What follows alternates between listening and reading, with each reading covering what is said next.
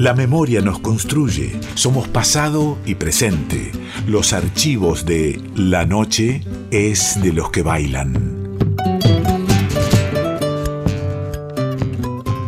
Tal vez sea Santiago Ayala, el chúcaro, un personaje al que ustedes conozcan muy bien, algunas y algunos de ustedes.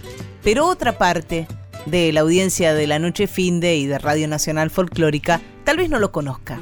Había nacido en Córdoba un 16 de octubre de 1918. Ayer se cumplió un nuevo aniversario de su nacimiento.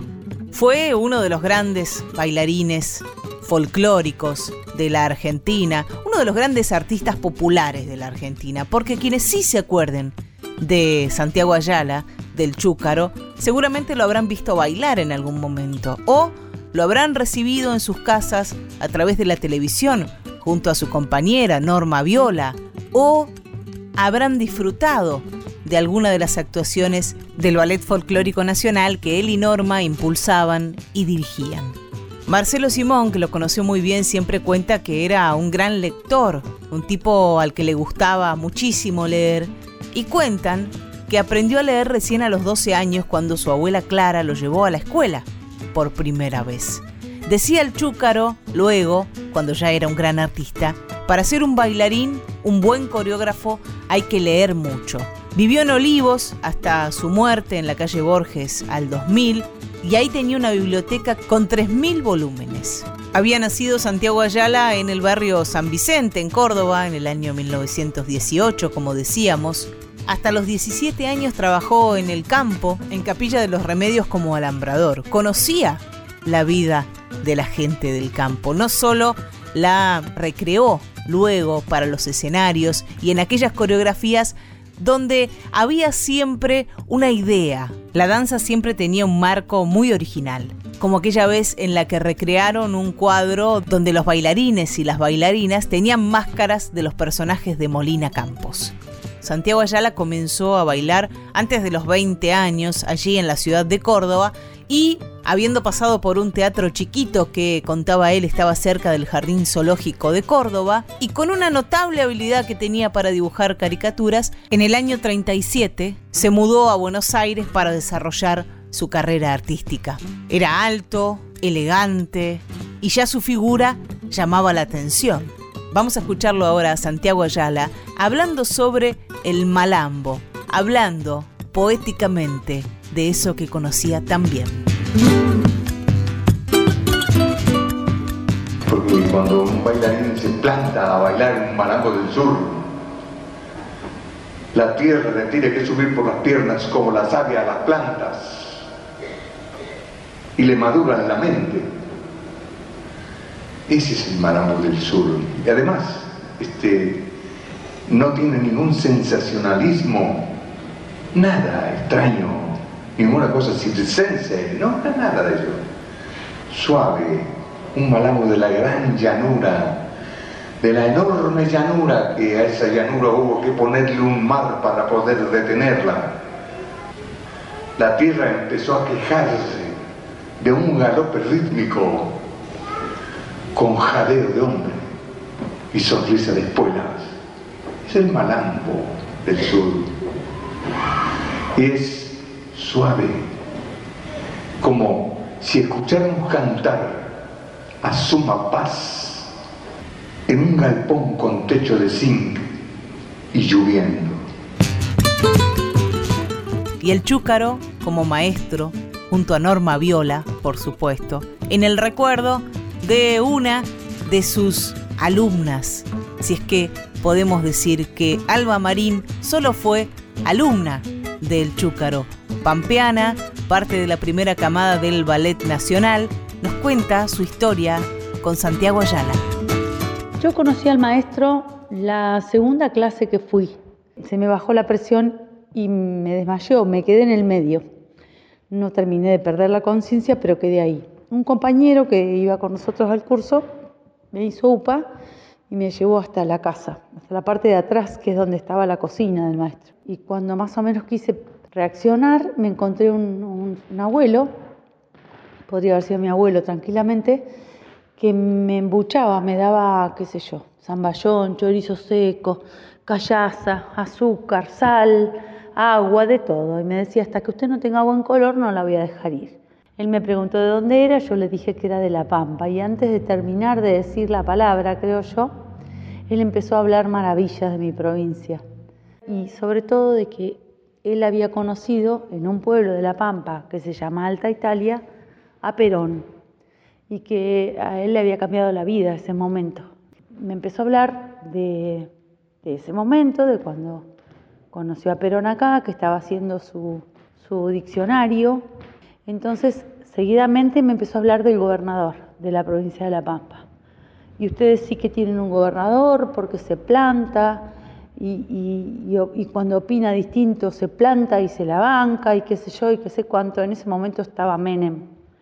A mí me daba cada vez más vergüenza porque el gobernador era mi papá y yo no le podía decir, cada vez me daba más vergüenza. De hecho, estuve meses hasta que me animé a decirle que era mi papá. De ahí en adelante, cada viernes cuando terminaba la clase, tipo, terminaba a las 11, 11 menos cuarto, él aparecía la cabezota, entre, abría la puerta en la sala y aparecía la cabezota y me hacía señas para que me quedara a comer.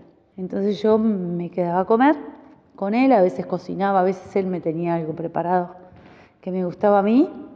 Sacaba la botella de vino, terminaba esa botella y no se abría ninguna más y después me acompañaba cinco cuadras para que me tomara el 60. Para mí el maestro fue un abuelo y fue mi papá en muchas situaciones. Como calculo le habrá pasado a tanta gente que, vivió en su casa, a tanta gente que él ha recibido. Y además ha sido un hombre de los pocos que yo conozco que ha honrado cada momento que hemos pasado juntos, siempre eh, con la intención de que, de que no fuera en vano, de que de cada vez que nos juntáramos y habláramos me quedara algo a mí de eso. De hecho me decía, se aburrió mucho, por ejemplo, y a mí se me caía la carretilla, porque la verdad no me animaba ni a parpadear para no perderme nada de lo que decía. De ahí en adelante tuve con él una relación muy afectuosa, muy familiar, tanto que acepté porque él me propuso ir a hacer la audición para entrar al Ballet Folclórico Nacional. Si él no me lo hubiera pedido, no hubiera ido nunca. Fui porque me, hacía sentir que si no iba lo traicionaba. Entonces fui y milagrosamente quedé. Con él tuve siempre una relación personal eh, y profesional mágica, maravillosa. Él siempre me hizo sentir que me quería y yo traté siempre de que él lo sintiera, que yo lo quería también y otra de las cosas que tenía es que él no se hacía ningún problema, que si estaba hablando conmigo y me quería mucho y venía alguien a quien no quería, se hacía el dormido. Era un tipo que cuando te quería era todo y cuando no te quería no tenía ningún problema en decírtelo o en demostrártelo. Para mí una, una bendición, si es que existe como palabra y como posibilidad, haberlo conocido, haber compartido con él poco, hubiera querido que fuera más. Pablo Ruggeri es compañero de Alba Marín, a quien escuchábamos recién. Viven ambos en La Pampa y tienen una escuela de danzas. Continúan el legado del Chúcaro. Hoy estaba dando una clase y comentaba a los estudiantes cómo nosotros, los que venimos de alguna manera, por decirlo así, del campo popular, que es una palabra que ahora se utiliza en la danza, siempre tenemos como un cierto complejo de inferioridad y parece que si no nos rodeáramos de algún cientificismo que nos dé sustento, nos parece que nuestro conocimiento no es válido. Y a mí conocerlo al maestro me permitió comenzar a poner en tela de juicio esto que yo traía, ¿no? De mi formación el maestro tenía la capacidad de hacer fácil lo difícil, fácil y abarcativo, fácil y motivador. El maestro era, como podemos decir acá los paisanos, viento de culo. Yo solamente lo podría comparar con Alejandro Dolina, si tuviera que hacer un paralelismo con otra persona. Para mí fue muy importante, fue un antes y un después. Me hizo creer que yo podía ser bailarín. Yo la verdad que hasta ese momento no lo creía. Para mí es el mejor de los recuerdos, es eh, mi eterna compañía, forma parte de esas voces que resuenan en la cabeza de uno y con la que conversamos en cada una de las decisiones que tenemos que tomar, o que nos toca, me parece, tomar a la hora de crear o a la hora de, comunicar nuestro arte eh, popular, nuestra danza popular. Y a su vez también es una referencia para saber que eh, no hay que parecerse a nadie, ni siquiera a él, sino tenemos que hacer una búsqueda personal, porque eso era lo que el maestro buscaba en nosotros. Aquel ballet nacional que a mí me, me tocó integrar era un zoológico. Éramos animales artísticos, creo todos, pero a su vez todos tan distintos y tan complementarios, eh, que creo que era lo que él pretendía de nosotros, un ballet integrado por artistas, artistas que pudieran desarrollar su propio potencial. Lo que vamos a escuchar ahora es parte de la película Argentinísima 2 del año 73.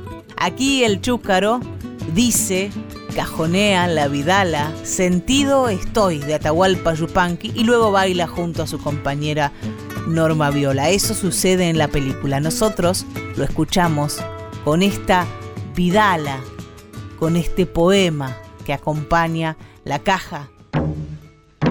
Ay, si la luna bajara, si la tuviera en mis brazos tendría la mejor caja. Patinquearla despacito mientras suelto la vidala. Pa' cantarle a Mailín Aña tuya y la banda, a Herrera, Suncho Corrala, Salavina y Barranca, y andar por todo Santiago con una luna por caja, después perderme en el monte buscando la Salamanca. Imagínense la grandeza de este artista que ya hemos recorrido a vuelo de pájaro aquí en este segmento, solo para recordarlo, para honrar a este artista argentino, imagínense lo que habrá sido el chúcaro que le provocó a Horacio Guaraní esta hermosa canción. Para vos, Santiago Ayala, primerita.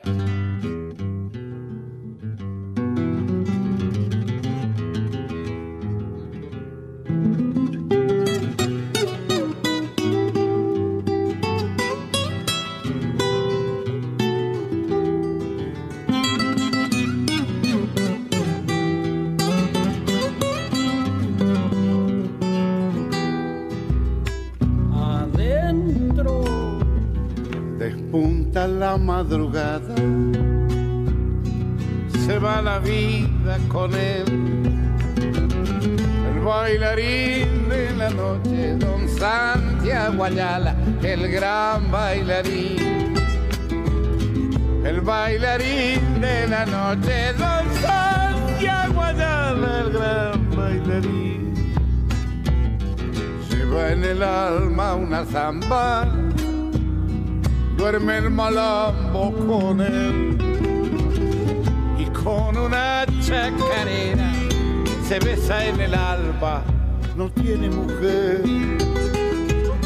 Y con una chacarera se besa en el alba, no tiene mujer. A la ¿Será que el chúcaro siempre, siempre chúcaro y gris?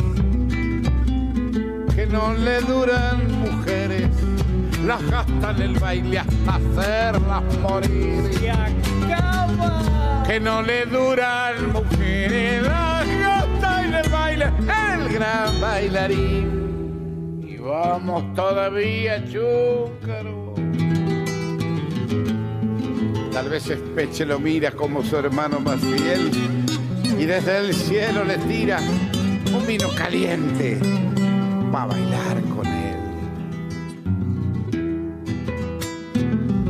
Salieron de sus mudanzas claveles, rosas, jazmín y hoy volarán por el mundo llevando el recuerdo del gran bailarín. Y hoy volarán por el mundo llevando gran bailarín. Se sabe si ha cantado, pero le gusta cantar. Y es que le sobra guitarra, la viola a su lado es un canto inmortal. Es que le sobra guitarra, la viola a su lado es un canto inmortal. A la vuelta. ¿Será que el chúcaro siempre siempre chúcaro y gris? Que no le duran mujeres, las gasta en el baile hasta hacerlas morir. Que no le duran mujeres, las gasta en el baile el gran bailarín. Del Chúcaro, de y por Horacio Guaraní, en el cierre de nuestro recuerdo de Santiago Ayala, el Chúcaro.